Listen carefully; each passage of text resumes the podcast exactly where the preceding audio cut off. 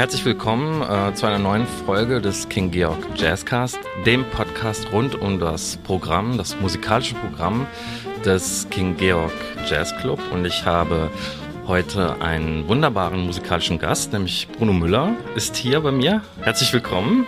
Ein ähm, ja, sehr vielseitiger, versierter und sehr bekannter Jazzgitarrist, der auch ähm, schon diverse Male, ist das richtig, im King Georg gespielt hat. Ich glaube zuletzt bei einer King Georg Session. Ähm, richtig. Und da ging es um Wes Montgomery, richtig? Korrekt. Ja. Hallo. Ein, ein schönes Programm. Schön, dass du da bist. Du kommst gerade durch den Regen, hast es nicht weit, aus der Schule. Aus der Musikhochschule Köln, genau, wo ich den Tag über unterrichtet habe. Mhm. Und ähm, ich denke mal, das ist ja wahrscheinlich nach einer gewissen Zeit, wo man jetzt nicht so physisch Kontakt hatte, auch viel mit den SchülerInnen, ist es wahrscheinlich jetzt auch wieder äh, was Besonderes, oder? So Unterricht zu machen. Ja, also ehrlich gesagt habe ich versucht, das Online-Unterrichten wirklich so kurz wie möglich zu halten. Nur wirklich im, im, im tiefsten Lockdown habe ich Online-Unterricht gemacht und wenn es irgendwie von der Institution, Institution her ging, mhm. habe ich äh, bin ich direkt halt mit Maske und mit Auflagen und mit den Regeln hatten wir den Einzelunterricht auch wieder in der Hochschule so schnell wie möglich. Also das waren bestimmt nur ein paar Monate. Also ja. das, das war mir schon wichtig. In der Zeit der härtesten Lockdowns. Ähm, was passiert da? Wie kann man sich das vorstellen, was du da machst? Wie sieht der Unterricht aus? Wie vermittelt man Musik? Ja, also mit einem speziellen Konzept oder mit Systemen arbeite ich eigentlich nicht. Also mhm. ich bin jetzt nicht so der Pädagoge, der seinen, seinen Plan hat und irgendwie jeden Student so formt, wie er das will, mhm. sondern ich bin jemand, der begleitet, also der den Schüler, die Schülerin, ich habe jetzt auch eine äh, aus Russland, eine sehr, sehr gute Gitarristin seit neuestem, mhm. ähm, die ich begleite. Und klar, die Fragen, die von den Studentinnen kommen, ja. ähm, beantworte. Ich versuche ich zu beantworten und da zu erklären, wie ich es gemacht habe. Aber ich werde nie auf die Idee kommen, jetzt zu sagen, du musst jetzt das machen, um da hinzukommen. Mhm. Also ist eigentlich mehr meine Aufgabe, den Schülern ähm, die so zu inspirieren, dass sie die Antwort selber finden. Das ist mir wichtig. Also ah ja. gehört Zuhören ist das dann auch wichtig, ein wichtiger Teil des, Total. Also, des Lehrens, dass man eben auch selber zuhört. Und also stelle ich mir das vor, ich bin relativ unmusikalisch. ich höre sehr gerne Musik, aber selber nicht besonders talentiert. Aber äh, ich stelle mir vor, dass man natürlich das man hört, ob jemand auch Persönlichkeit hat, ja, oder wie er äh, die Musik empfindet, die er, die er gerade spielt, abgesehen jetzt vom Technischen vielleicht.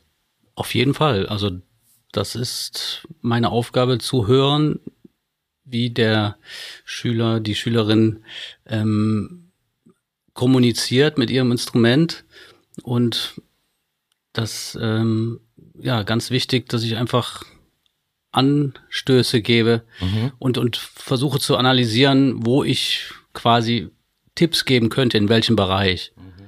Und ähm, ja, aber mehr kann ich letztendlich nicht machen, weil die, die Aktion muss vom, muss von, äh, das ist mal so schwierig mit die oder der von dem, äh, ja. von dem Schüler kommen. Mhm. Ähm, und ja, das ist mir ganz wichtig, dass die wirklich die ähm, der Schüler brennt für die Sache. Mhm. Aber ich kann mir zu entfachen. Ja, aber ich kann mir natürlich auch vorstellen, dass du als selbst als Musiker, als Persönlichkeit und ähm, durch dein eigenes Schaffen, durch deine eigene, äh, durch dein eigenes Werk oder dein eigenes Spiel, das ja auch, ähm, ja, kann man schon sagen, auch ziemlich besonders und ziemlich charakteristisch ist, dann eben auch den, äh, den Lernenden als Inspiration dienst. Ja, genau. Also so, sehe ich, ich das. mir das vor. Weil ich habe das eben mit dem Zuhören äh, nicht von ungefähr gesagt, weil ich habe mir jetzt auch noch mal ein paar Videos von dir angeschaut und ich finde, du hast eine sehr, ja auch äh, sensible, zarte Spielweise und da kommt es einem manchmal vor, als würdest du dir wirklich sehr intensiv beim Spielen selber zuhören. Sehr guter Punkt, weil das versuche ich auch, das ist ein wichtiger Punkt, was ich meinen meinen äh, Studenten sage. Mhm. Das versucht, das ist das Ziel eigentlich. Das Ziel beim Spielen aus sich herauszutreten und dem Ganzen zuzuhören. Mhm. Und klar, bei uns im Jazz ist es das Wichtigste, zuhören. Also im Zusammenspiel, wenn ich mit mehreren Leuten zusammenspiele, mhm. ist fast, also für mein Verständnis ist fast wichtiger, den anderen zuzuhören, als sich selber. Man, klar ist man auch äh, bedacht, das gut zu spielen, aber mhm. man spielt automatisch gut, wenn man den anderen richtig gut zuhört. Mhm.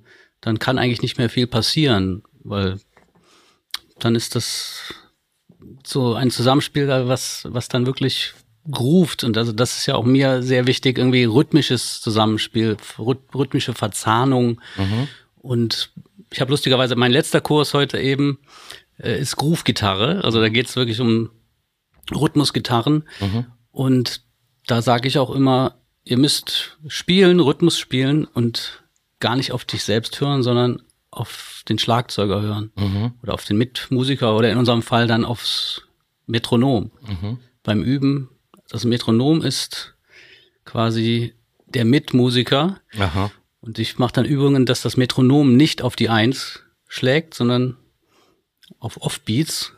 Mhm. Das heißt, dass die Eins ist dann im, im Schüler ja. Oder im die Eins ist im Schüler. das ist gut. Er muss wirklich die Eins in sich haben. Das innere Metronom muss genauso stark sein wie das Metronom vom, vom Apparat, das quasi nur so eine Gegenkontrolle ist. Mhm.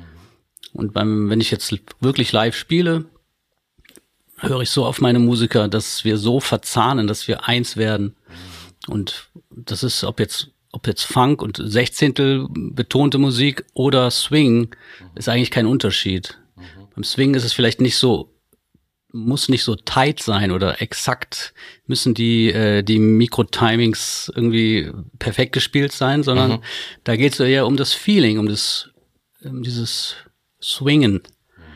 Und das ist, äh, ja, das ist was, was mir sehr wichtig ist beim Musizieren. Ja, es ist spannend, weil manche Sachen ne, hört man ja schon, kann man vielleicht gar nicht so richtig erklären. Feeling, Groove, das sind ja so Begriffe, ne, die sind ja auch sehr offen und ähm, als Musiker selbst, als Musikerin oder als Hörerin, dann erlebt man es ja, dann sagt man, es grooved oder ja. ne, es ist Musik, die man, die man spürt. Ähm, du hast gesagt Jazz. Jazz ist deine Musik. Ähm, das kann man so sagen. Du bist aber schon sehr vielseitig. Äh, wir wollen das vielleicht auch gleich so ein bisschen Revue passieren lassen, was du schon alles gemacht hast, aber ähm, es ist so ein bisschen der Standard hier in dieser äh, im Jazzcast vom King Georg, dass wir wirklich ganz vorne anfangen und ähm, so eine Standardfrage ist, naja, erstmal festzustellen, was ja eher hier eine Seltenheit ist. Du, du bist tatsächlich aus Köln, bist Richtig. in Köln geboren. Kölsch Jung. Ob der Wringstraß. Ob der Wringstraß, mittendrin. und ähm, bist du in ein musikalisches Elternhaus geboren worden? Würdest, kann man das so sagen? Kein professionell musikalisches Elternhaus. Mhm. Also mein Vater eigentlich Ingenieur und dann Kaufmann und meine Mutter war eigentlich äh, biologisch-technische Assistentin und mhm.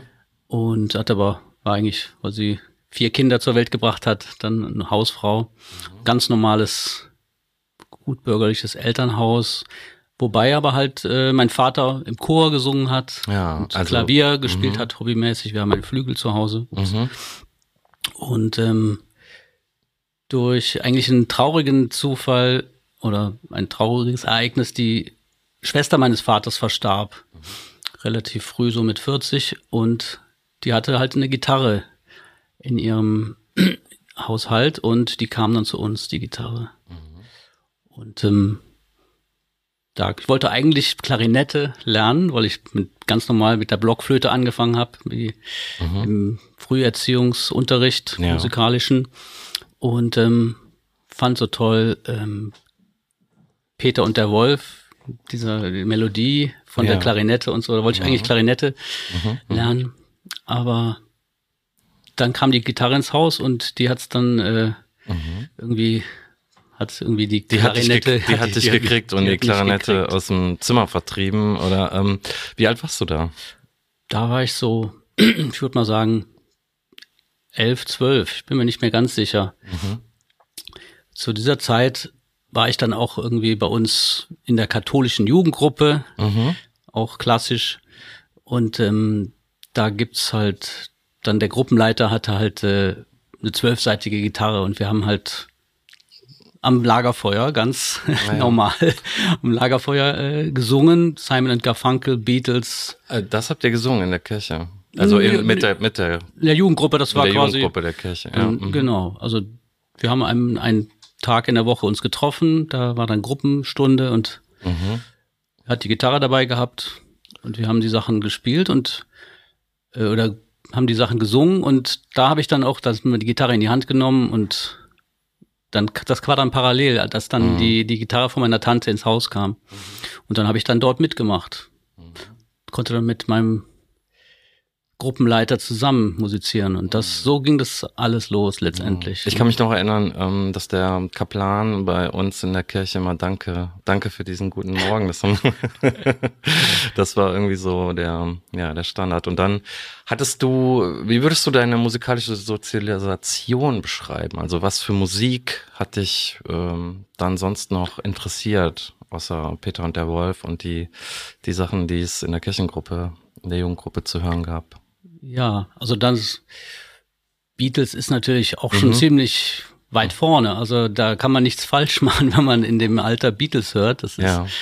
ähm, eigentlich schon wunderbar. Und aber durch den nächsten Zufall, ein anderer Cousin von mir, der bei einer bei einem Urlaub, wo wir, wir machen oft auch so Großfamilienurlaub, wo wir mit mehreren verwandten Familien zusammen Urlaub machen, Mhm. der sagte mir irgendwann mal was von George Benson. Mhm. Der hatte eine Kassette, glaube ich, dabei. Mhm. Und ähm, George Benson und, das, und, und The Crusaders, diese beiden hat er genannt. Und ich war dann irgendwie, ja, was ist das? Hat er das vorgespielt? Ja. Und da war ich komplett dann angefixt. Also da, das hat mich total mitgenommen. Mhm. Und dann habe ich, ähm, Hast du dann nachgespielt? Hast du versucht, das ich nachzuspielen? habe dann Platten gekauft Mhm. von, das, diese erste wirklich ganz äh, wichtige Platte für mich war The Best of the Crusaders. Das war so ein rotes Doppelalbum, Vinyl. Mhm. Das hatte ich und das habe ich immer aufgelegt und dazu gespielt mit dem Schallplattenspieler. Und mit so einem ganz, oder ich habe dann, das habe ich heute lustigerweise auch einem Studenten erzählt, Ja. mit dem Tape Deck konnte man Gitarre verstärken. Es hatte so einen komischen Klinkeneingang. Ich habe dann mit, der, mit dem Klinkenkabel in dieses Kassettendeck rein, Mhm. Plattenspieler laufen lassen und das irgendwie, das so, es ging irgendwie, dass ich das dann zusammen aufnehmen konnte. Und habe da mit der Platte mit zusammen mitgespielt und das waren meine ersten äh, Übungen. Mhm. Aber die ursprüngliche Gitarre, war das eine elektrische? nee, nee, das war eine Wandergitarre, stimmt, aber Dann, Dann- kam irgendwann der Wunsch, ich hätte gerne. Das war dann so, dann glaube ich, mit 13 habe ich dann meine erste E-Gitarre geschenkt bekommen, Mhm. also Weihnachten. Mhm. Die habe ich dann ins Tape Deck gesteckt und dann gab es auch so einen Input-Regler. Das heißt, ich konnte mit diesem Kassettendeck auch verzerren. Mhm. Das war auch wahnsinniger Sound. Mhm. Und hast du die Sachen dann auch aufgenommen? Das konnte man dann auf. Ich, Mhm. ich glaube nicht, dass ich diese Tapes Gibt's- noch habe, Gibt's, ich wollte ich gerade fragen, gibt's das noch? Das klingt ja sehr hübsch experimentell. also ich weiß, dass ich mal mehrere Bananenkisten im Umzug hatte mit Kassetten. Und ich befürchte, dass ich die vor ein paar Jahren mal weggeschmissen habe, weil einfach der Platz Mhm. im Haus irgendwann zur Neige geht. Was ich ganz interessant finde, oder so aus meiner Perspektive jetzt, wenn ich mir, äh, wenn ich mir überlege, okay, die Gitarre als Instrument von allen Instrumenten ist so ein Instrument, das für mich so ziemlich autodidaktisch besetzt ist. Also man, viele lernen ja einfach, legen einfach los, ne? Und sind froh, wenn sie drei Akkorde können und dann kann man schon irgendwie einen, den einen oder anderen Song damit spielen. Wie äh, hat sich das für dich verhalten? So das selber mh, beherrschen, sich aneignen des Instruments mit dem, ähm, ich lerne es jetzt quasi richtig. Ich lerne es mit Noten, ich lerne es mit Unterricht, wie hat sich das bei dir zueinander verhalten? Das war bei mir sehr, sehr offen, also sehr parallel eigentlich. Also ich habe natürlich, als ich die Gitarre dann im Haus war, eigentlich alleine angefangen rumzuprobieren und äh, Klassenkamerad hatte auch Gitarre, hatte eine Gitarre und der hatte dann so ein Funkenreiter, glaube ich, war es, so ein klassisches Gitarrenheft mit Tabulatur, mhm. was man ohne Lehrer einfach sich erarbeiten konnte. Da habe ich dann die ersten klassischen Stücke mir selber beigebracht. Mhm. Aber dann auch äh, bei einer Nachbarin, die zwei, drei Jahre älter ist, ähm, dann auch Unterricht bekommen. Ah, so ja. auch erstes so Zupfgitarre und so mit so einem ganz alten Gitarrenlehrbuch, was ich auch jetzt vor kurzem nochmal gefunden habe. Mhm. Und ähm, bei der Birgit habe ich die ersten Gitarrenstunden gehabt. Und dann äh, kam ans Gymnasium Rodenkirchen ein Jazz verrückter Musiklehrer. Oh, sowas ist natürlich toll. Ne? Das war das, auch sehr, sehr äh, wichtig. Also ohne den wäre es wahrscheinlich auch nicht dazu gekommen, dass ich Profimusiker geworden bin. Sind das so, wenn, wenn wir eben über deine eigene Art, äh, Musik zu vermitteln gesprochen haben, sind das so Figuren, an die du dich dann noch oft erinnerst? Also der erste Musiklehrer oder die Nachbarin, wie sie, ne, oder der, der äh, Gitarrespieler aus der Jugendgruppe, also wie sie. Unterbewusst denke ich schon. Also ja. jetzt nicht bewusst, aber mhm. bestimmt unterbewusst. Ja. Also mein, der Musiklehrer von der Schule ist gerade 80 geworden. Herzlichen Glückwunsch. der Manfred. Mhm. Und äh, ja, dem habe ich viel zu verdanken. Also der hat so viel Herzblut in diese Jazz AG reingebracht. Mhm. Und ähm, wir haben damals schon irgendwie, ja, in der, in der Aula natürlich Schulkonzerte gemacht, aber auch Gigs gespielt. Wir haben irgendwelche Geburtstage bei irgendwelchen mhm. Fördervereins, Eltern, Opas, wie auch immer, ja. gespielt. Und darum geht's. Also das, das Zusammenspiel. Learning by doing. Mhm. Und der hat auch gar nicht groß jetzt uns was erzählen wollen, irgendwie, wie man es macht oder so. Der hat einfach uns machen lassen. Mhm. Und das ist für mich das Entscheidende. Und er hat die quasi die Umstände dafür geschaffen, dass es, dass man einfach machen konnte. Ja, das ist wichtig. Ähm, hast du denn außerhalb der Schule auch schon eine Band gehabt? Gab es da auch schon das kam dann nach der Schule. Also während der Schule haben wir eigentlich, klar, vielleicht haben wir uns mal auch außerhalb mhm. der Jazz AG mal so getroffen und ein bisschen gejammt. Mhm. Aber so eine richtige Band während der Schulzeit hatte ich eigentlich nicht, außer der Jazzband. Lustigerweise hieß diese Band Tough Talk. Und das ist ein Stück von Joe Sample von den Crusaders. Mhm. Also da war auch schon wirklich. Das war deine Idee, oder? Ich bin mir nicht sicher, wer da jetzt wirklich die Idee hatte. Kann sein, aber da ist irgendwie diese Beziehung zu den Crusaders schon so gewachsen. Apropos Ideen, ähm, wann ist denn in dir der Gedanke gereift, hm, mit der Musik, das könnte was Ernsteres sein bei mir, das könnte was sein, ja, womit ich mal mein Leben bestreiten möchte oder was ich halt hauptberuflich tun möchte. Wann, wann kam das so? Das kam eigentlich so, ja, kurz nach der Schule habe ich dann Zivildienst gemacht. Mhm. Habe ich in, im Altenheim auf der Pflegestation gearbeitet. Aber parallel schon auch wirklich in, in der Südstadt im China Club, so hieß der Laden. Ja. Das war so ein Nachtclub. Mhm. Da habe ich schon auch Gigs gespielt. Zur Zivildienstzeit war ich so mit wirklich also so Beatles, 19, so Beatles Star Club mäßig, so warst du gebucht als Musiker und ähm, hast ja. dann deine bestimmten Zeiten bespielt oder? Ja, was? das war so eine, äh, wie gesagt, so eine Bar, mhm. wo jemand äh, eine Band spielte und zwar zwei Keyboards und mhm. Saxophon. Mhm. Der hieß Florian Cretu. Aha. Das war ein rumänischer Saxophonist und der ja. hatte ähm, zwei Keyboarder, einen italienischen Keyboarder und der andere ist der Frank Reudenbach, der ist mittlerweile im Karneval mhm. tätig als Leadsänger von den Klüngelköp. Geht schnell. Ist eigentlich in Köln berühmt geht, schon. Geht schnell in Köln, ja. dass man im Karneval landet. Ja. Der hat Keyboards gespielt, hat mit der linken Hand Bass gespielt mhm. und sich begleitet und wahnsinnig gut Stevie Wonder, George Benson. Mhm. Dieses Repertoire haben wir gespielt. Mhm äh, gesungen und der zweite Keyboarder hat einen Drumcomputer bedient mit der Hand. Ja. Hat immer Fills in Echtzeit gespielt und hat dann mhm. ähm, Sounds, Bläser-Sounds und Strings dazu gespielt und es war eine ziemlich gute Kombination. Mhm. Und da haben wir immer samstags wirklich, ja, Soul-Funk-Musik gemacht. Mhm. Das war wirklich, als ich so Anfang 20 war, mit, also 20, Anfang 20. Und ja, da habe ich quasi mein erstes Geld verdient und da habe ich gar nicht irgendwie drüber nachgedacht, irgendwas anderes zu machen. Das war total natürlich. Also mhm. nach dem Zivildienst gab es für mich keine Alternative. Mhm. Aber solche Orte wie dieser Club, welcher Club war es nochmal? Es hieß China Club. China Club, die werden schon weniger, oder? Also es gab hier auch mal letztens einen Gast, ähm, der äh, gesagt hat, das war allerdings off the mic, dass das eigentlich schade wäre, weil der Beruf des Jazzmusikers mehr oder weniger aussterben würde. Und er meinte damit, äh, dass man halt diese festen Engagements in Clubs hat mhm. und dann halt weiß, okay, da gehe ich jetzt hin, da spiele ich, man kann sich drauf verlassen.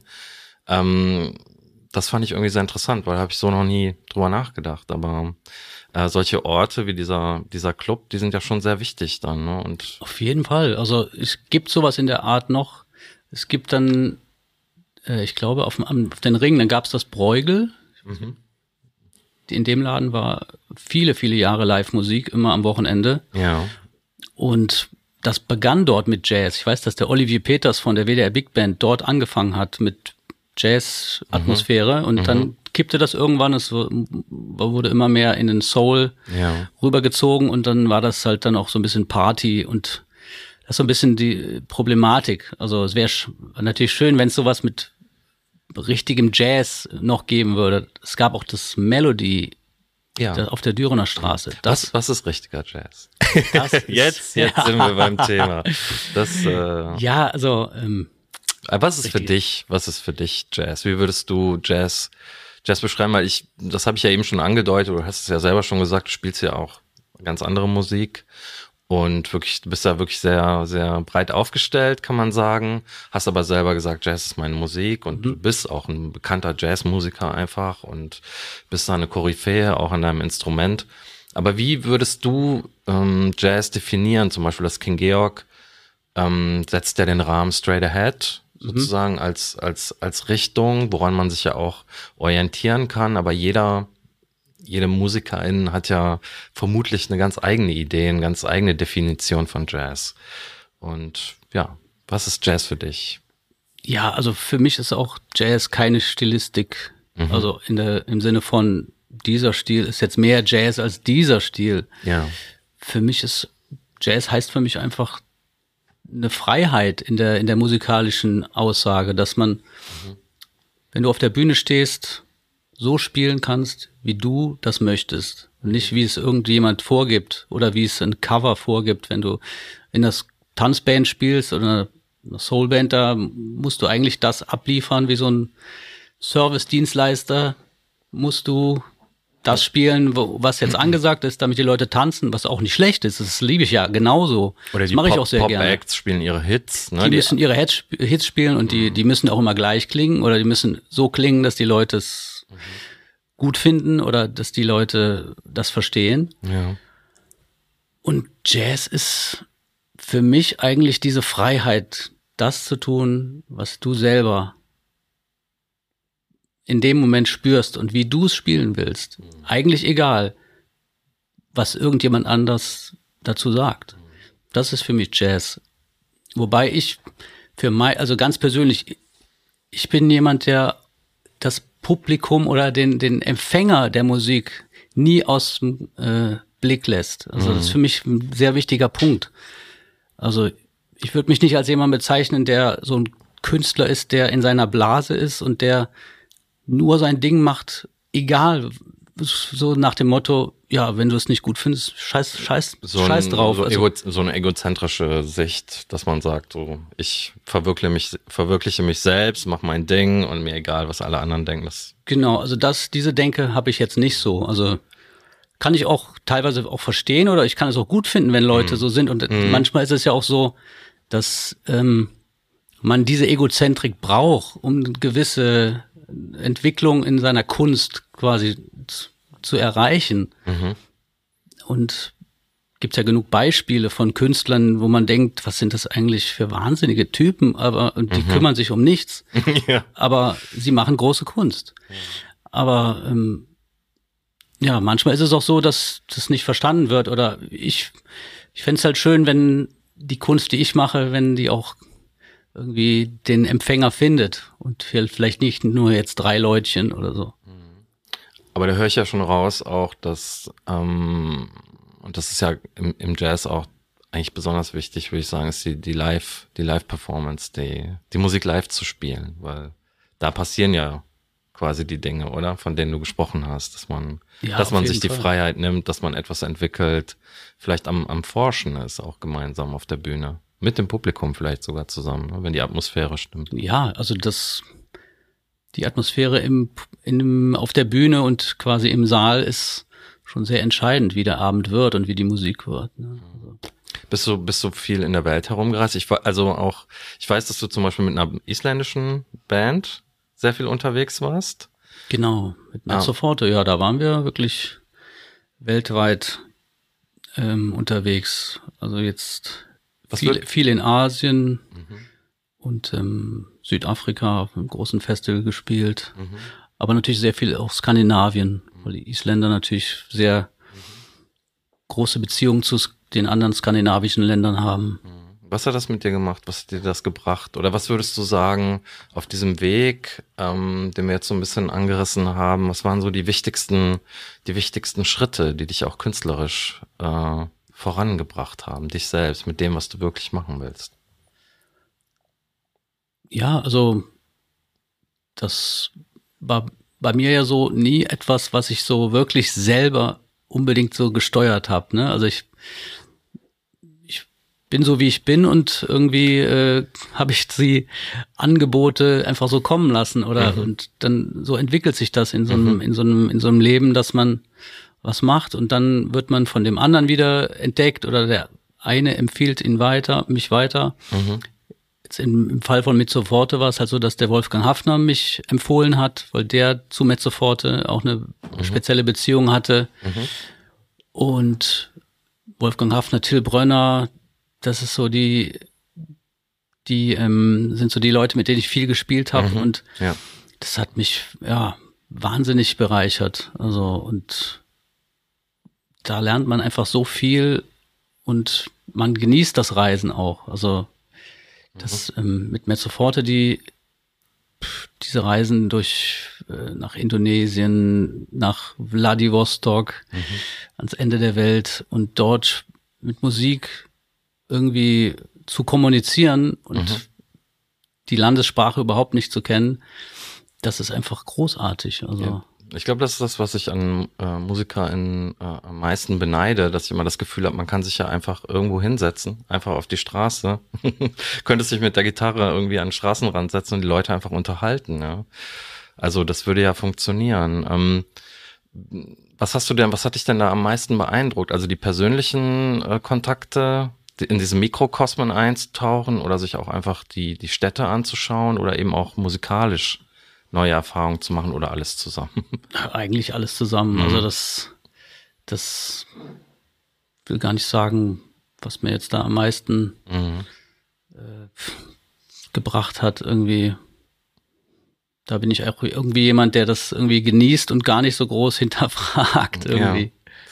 Ähm, ich habe eben schon gesagt, du hast wirklich mit, mit vielen Leuten zusammengespielt. Was ich äh, auch äh, relativ spektakulär finde, ist, dass du bei Stefan Raab in der Showband gespielt hast, in der TV Total Band. Ähm, kannst du mal kurz erzählen, wie es dazu gekommen ist und ähm, ja, wie ist diese Fernsehwelt so wirklich?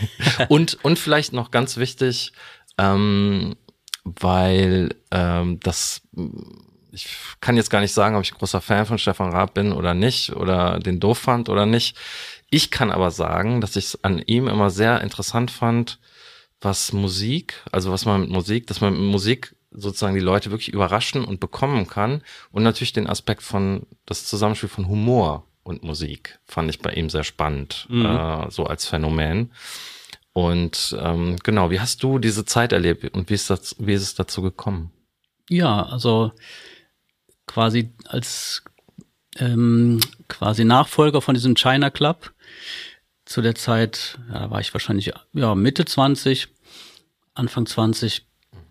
Da gab's äh, die Halle Tor 2, das ist eine Diskothek, eine große Diskothek in Braunsfeld. Mhm. Und da haben wir mit einer, auch mit einer Coverband, Soul-Coverband immer gespielt, in diesem Bistro-Bereich, neben der großen Disco-Halle. Mhm. Da war immer Live-Musik und das war absoluter Renner, das war so ein richtiger Geheimtipp. Also wir hatten Fans und wir haben da eigentlich jeden Samstag, für einige Jahre lang, jeden Samstag gespielt, fast jeden Samstag.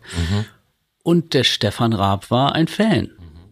Der, der ging immer in diese Halle Tor 2 und tauchte da auf. Und ähm, das war halt bevor er berühmt wurde. Und er hat mich dann mal gefragt, ob ich für ihn mal zu ihm in sein Studio kommen könnte. Da hat er nämlich gerade so angefangen, Jingles zu schreiben und, und auch eine, auch zu, zu produzieren und Werbegeschichten zu machen. So habe ich ihn kennengelernt. Mhm. Und dann war ich bei ihm und da hat er sich auch Sachen von mir abgeguckt. Aha. Daher konnte der die ganzen, Groovy die ganzen groovy Gitarrentricks. Ne? Ich habe, also mich hat er mal sehr beeindruckt, als er James Brown sehr beeindruckt hat. Ja. Weil der hat ihn, glaube ich, am Anfang überhaupt nicht ernst genommen, dachte, was ist das für ein Kasper? Und dann fing er an, da auf seiner kleinen Gitarre oder ne, Ukulele. genau. Ukulele zu spielen und ja, Sex, Nee. Sex Machine und dann Er war der Groove da. Ne? Ja, also der hat wirklich ein super Gefühl für, für diese groovige Musik. Also er liebt ja auch diese ganzen 70er Jahre, Earth and Fire, James Brown und so weiter. Und ähm, ja, so habe ich ihn kennengelernt und dann hat er irgendwie, kam er über Viva, wurde er immer bekannter und hat dann seine eigene Show, dann TV Total, ähm, begonnen und ja, dann war ich in der Band, also ich habe nicht angefangen in der allerersten Besetzung. Das war quasi so eine Mischung aus Fred Kellner, ich weiß nicht, ob du die kennst, das Fred Kellner Band, das ähm, war Anke Engelke und die haben wirklich so mal so im Stadtgarten zu Karneval immer riesige Soul-Partys gefeiert. Und da war auch der Stefan auch natürlich ein Fan von. Mhm. Und eigentlich dann, das für diese Band war dann mehr oder weniger die Hälfte davon und zusammengewürfelt die TV Total Band. Und als dann der erste Gitarrist nach einem halben Jahr aufhörte, kam ich dann ins Spiel und habe aber auch nicht so lange ausgehalten. Aber das war jeden Tag, war jeden Tag. Das oder? war Oder? vier Tage die Woche. Mhm, das ist ja dann auch richtig. Äh, dann müsst ihr ja irgendwie die Sachen auch zusammen noch ein bisschen einstudieren. Ja, oder? klar. Also das war so ein bisschen das Ding, dass ich es nicht lange ausgehalten habe, weil für mich war eigentlich die schönste Zeit des Tages der Vormittag, wo wir im Bandkeller waren. Das war für mich, dafür hat sich das gelohnt, aber dann war es halt viel Warten. Bei so einer TV-Produktion musst du viel warten, dann gibt's Kameraproben, dann, ähm, ja, dann ist wieder Leerlauf, dann müssen wir auf einen Gaststar warten, warten, warten, warten. Dann ist die Show, die wurde halt immer am frühen Abend aufgezeichnet. Ja. Ja, und dann, das hat schon Spaß gemacht. Also das ist ja auch wirklich eine tolle Band und es hat echt großen Spaß gemacht. und Ja. das Problem aber war halt so ein bisschen für mich, dass es dann nur diese zwei Werbungen und dann der Aufgang und das war ein bisschen wenig Musik. Das ist auf, Kn auf Knopfdruck dann auch, ne? Ja, auf Knopfdruck und dann ist es dann doch nur anderthalb Minuten und dann bist du schon wieder fertig und dann musst du schon wieder warten, weil dann wieder auf der Bühne Comedy passiert Es, und ja. deswegen habe ich es nicht so lange ausgehalten. Es war wohl nur so ein Dreivierteljahr. Und dann habe ich ähm, mich da quasi verabschiedet von der Band. Und was auch viele äh, Leute gewundert hat, weil sie sagten, irgendwie, das ist ja so ein toller Job eigentlich und ist ja auch. Also, und geregeltes, festes Einkommen, was nicht wenig ist im- für einen Jazzmusiker. Aber ähm, ja, zu, zu diesem Zeitpunkt hatte ich noch keine Familie zu ernähren. Habe ich mir gedacht, ja, ich Aber- will noch mehr irgendwie richtig Musik machen, weil zwei Stunden am Stück spielen. ja, aber es spricht ja auch so diese gewisse Sehnsucht nach einer bestimmten Freiheit und Entwicklung da, die du dann, so beschreibst du ja quasi auch deine Beziehung zur Musik. Hm. Das ähm, scheint ja dann auch bei dir persönlich damals so der Fall gewesen zu sein, dass du dich da nicht so festlegen wolltest. So, ne? Auf, Auf diese Fun ich funktioniere, obwohl ich das natürlich mh, mm, äh, jetzt bezogen auf das, worüber wir eben gesprochen haben, diese Engag Engagements in Clubs, ist das ja natürlich eigentlich auch eine, eine schöne Sache, ne? wenn jemand wie, wie Raab dann sagt, ich gebe dann, ich habe in meiner Show eine große, eine große Band, eine Showband. Ne? Sollte ja vielleicht, äh, ja, vielleicht jeder, jede Fernsehsendung haben. Ähm, wie bist du denn ähm, zum Komponieren gekommen? Also deine eigenen Stücke? Wie, was für eine Entwicklung war das? Hast du das schon immer gemacht, dass du deine eigenen Songs geschrieben hast? Ja. Ne, bei all diesen anderen Projekten, in denen du mitgemacht hast, wie ja, hast du dich da so als, als Komponist entwickelt? Da ist noch Luft nach oben bei mir, würde ich sagen, weil so viele Stücke habe ich ja gar nicht geschrieben. Mhm.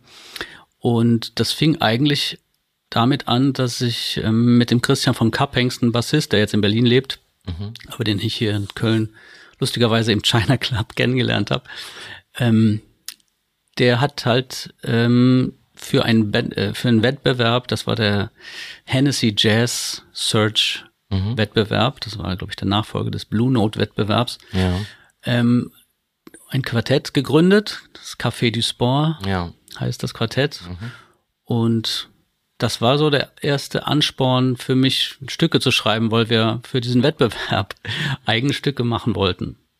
Und das war so der, ich brauche immer ein bisschen Druck von außen, um zu komponieren. Also ich, es ist jetzt nicht so bei mir, dass ich ähm, ja aufwache und Melodie im Ohr habe und das jetzt unbedingt in die Welt tragen muss. Also ich ähm, braucht da immer so ein bisschen Druck von du außen. Du wartest schon immer auch so ein bisschen, bis die Sachen zu dir kommen. Ne? ja, ist wahrscheinlich so meine Natur. Bescheiden, würde ich das jetzt sagen. Also eine gewisse Bescheidenheit merkt man dir an bei den. ist ja auch eine schöne Sache ist. Also ähm, und ähm, glaubst du, weil ich meine, Jazz hat ja auch eine unglaubliche Geschichte ähm, und man ist ja wahrscheinlich als Jazzmusiker auch immer so ein bisschen Forscher, äh, der so auch in die Historie reingeht. So stelle ich mir das vor und man hat ja wahrscheinlich neben dem ganzen, neben der Lust irgendwie damit herum zu experimentieren, auch so eine gewisse Demut vor der Musik. Oder?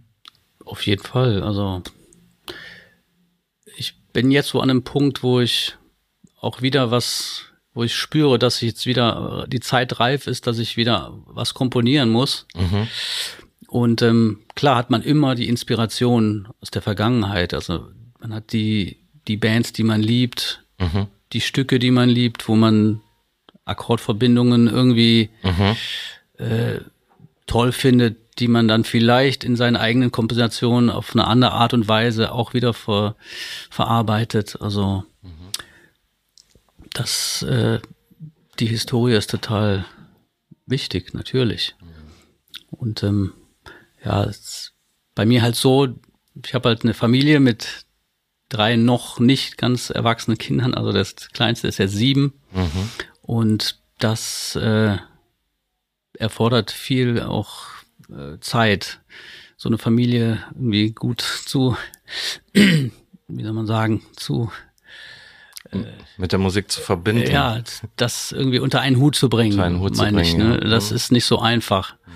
Und ähm, aber gibt es dann noch viele Sachen, die du auch neu entdeckst? Also wie, wie hörst du Musik?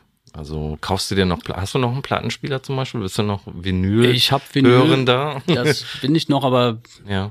neue Platten, das das ist äh, da bin ich bis jetzt noch nicht zugekommen, irgendwelche neue Produktionen auf Platten zu kaufen. Also mhm.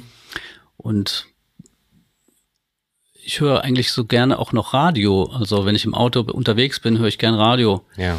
Und ähm, da ab und an trifft man noch mal irgendwie eine neue äh, neue Produktion an, wo was man irgendwie vielleicht cool findet. Welchen Sender Aber, äh, schaltest du dann ein? Ja, WDR 3. Mhm. WDR 5 ist auch mhm. manchmal nett. Mhm. Also ja. Deutschlandradio. Da findet man die, die Perlen. ja. Ja, ist auch im Radio nicht, wird auch im Radio nicht einfacher. Ne? Ähm, du hast gerade gesagt, ähm, vielleicht am, am, am, am Schluss nochmal, ähm, du, du müsstest jetzt eigentlich bald mal wieder komponieren. Das, das heißt, es steht konkret ein Projekt an.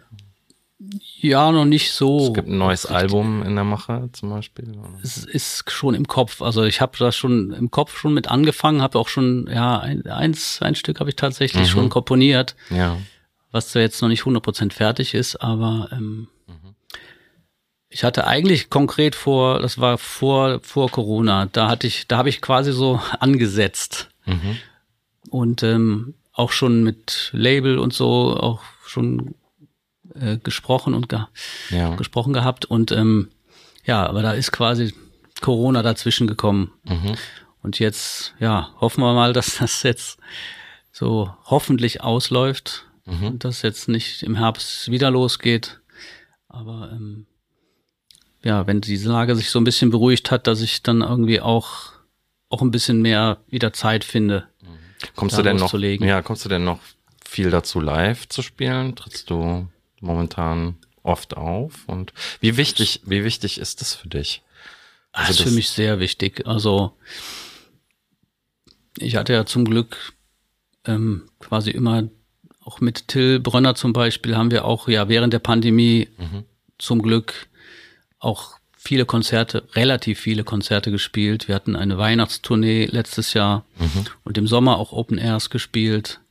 Also und da fühlte ich mich schon sehr privilegiert. Also viele Kollegen, die dann fast gar nichts gespielt haben. Mhm, ja. Und ich hatte zumindest auch mit Mezzo Forte habe ich äh, während der Zeit mal noch äh, paar Konzerte gehabt. Ähm, das, äh, ja, da bin ich wirklich dankbar, dass das, dass ich da die Möglichkeit hatte, trotzdem noch zu spielen. Und ähm, aber ja, jetzt hoffe ich, also, dass es wirklich mhm. vorbei, vorbeigeht und dass man wieder so noch zur Normalität zurückkommen kann und mhm. das Live-Spielen ist einfach, ja, das ist essentiell für den Musiker, sonst ja. geht man ein. Ja. Zum, zum Abschluss auch noch eine Frage, mich auch, ähm, ja, schon immer mal, glaube ich, auch ähm, so einem guten Gitarristen wie dir stellen wollte, wie viele Gitarren braucht ein Gitarrist. Man kennt ja diese Bilder von Bands, ja. die 20 Gitarren auf der Bühne haben ja. oder Musiker, die nach jedem Stück die Gitarre wechseln. Ähm, wie viele hast du? Ich habe schon relativ viele. Mhm. Wobei, wenn du jetzt fragst, würde ich. Die erste auch noch? Die allererste. Von der du gesprochen hast. Nee, die ist, die ist, glaube ich, nicht mehr da. Mhm. Die habe ich mal quasi glaube ich, meinem Bruder geschenkt und der mhm. hat es bei irgendwie sozialen Brennpunkt mhm. weiter verschenkt. Weiter verschenkt, ja, ja weiter das verschenkt. ist doch auch schön, wenn so ein Instrument dann weiter ja. weiter wandert als Wandergitarre. Ja, genau. Mhm. Also grundsätzlich würde ich sagen, man braucht nur ein Instrument, um sich auszudrücken. Ne? Ja. Und ähm, ich bewundere auch äh, Musiker, die wirklich auch nur mehr oder weniger ein Instrument haben mhm. und damit zufrieden sind. Ja aber natürlich um gewisse Klangfarben und, und, und äh, anbieten zu können oder um halt ein Spektrum noch zu vergrößern, ist es natürlich gut, mhm. noch unterschiedliche Gitarren zu haben. Also ich glaube, ich habe zwischen 25 und mhm. 28 Gitarren mhm. zu Hause. Mhm. Und das sind natürlich ganz viele unterschiedliche zwischen Stahlseitenakustik, Gitarren, ja. Nylonseiten, zwölfseitige Gitarre, mhm. Mandoline ja. und diverse E-Gitarren, Jazzgitarren verschiedener Größe, mhm. Telecaster, Stratocaster, ja. Les Paul. wenn du dich entscheiden müsstest, wenn einer sagen würde, eine akustische oder eine elektrische, nur eine bleibt dir, was würdest du wählen? Ich würde so eine Jazzgitarre nehmen mit einem dicken Korpus, die mhm. ja quasi elektri mit Pickups, die ja. man elektrisch spielen kann, aber mhm. die auch noch akustisch klingt. Ja. Dann hoffe ich, dass wir dich vielleicht mit so einer Gitarre dann demnächst auch mal wieder im King Georg Jazz Club begrüßen können. Und äh, du kannst ja vielleicht noch erzählen, wo man dich jetzt in Köln im Mai in nächster Zeit hören kann. Wenn es oh Gott, schon Termine gibt, die, die feststehen. ähm, die, ob ich die jetzt im Kopf habe, warte. Ja, äh, das steht noch nicht 100% ja. fest, aber wahrscheinlich mit der Big Band Convention. Mhm. Und das ist, das ist eine Big Band, die ähm, schon sehr, sehr lange existiert. Die ist, glaube ich, in vor, ich weiß nicht, ob es müsste Ende 90 oder um die Jahrtausendwende gegründet worden sein aus der ehemaligen Hochschul-Big Band. Und da habe ich auch viele, viele Jahre mitgespielt. Haben wir im Rheinländer gespielt, das war so ein Club, der neben dem Claudius-Therm unter der Zoobrücke existierte. Ja, ja. Haben wir einmal im Monat Big Band Jazz gespielt. Und die Band existiert immer noch. Club Berlin ist in Ehrenfeld ein mhm. Laden. Mhm wo die Big Band Convention lange gespielt hat. Ja. Und jetzt gucke ich mal gerade. Ja, sonst, oder man kann das ja auch sonst googeln. Das müsste weiß. der 26, 26. Mai. Der 26. Mai. Den kreuzen Big wir uns Band Convention in Rodenkirchen im Ruderclub. Rodenkirchener Ruderclub. Dann kreuzen wir uns das im Kalender an. Ich danke dir, lieber Bruno, dass du hier gewesen bist und bedanke mich bei euch fürs Zuhören, bei Anthony für die Technik und hoffe, dass ihr auch beim nächsten Mal dabei seid beim King Georg Jazzcast. Danke, Bruno Müller. Vielen Dank.